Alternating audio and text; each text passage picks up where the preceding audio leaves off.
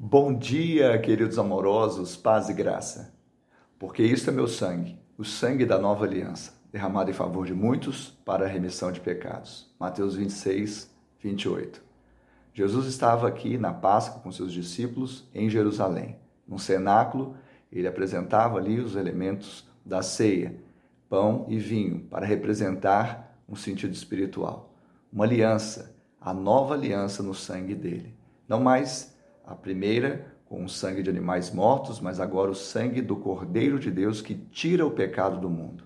Aliança é aliar-se, unir-se, amalgamar-se. Nós entramos nessa aliança através de Cristo, crendo em seu sacrifício e podemos desfrutar das bênçãos de estarmos debaixo desse sangue. Que Ele te abençoe, te dê uma semana de bênção e vitória em seu nome.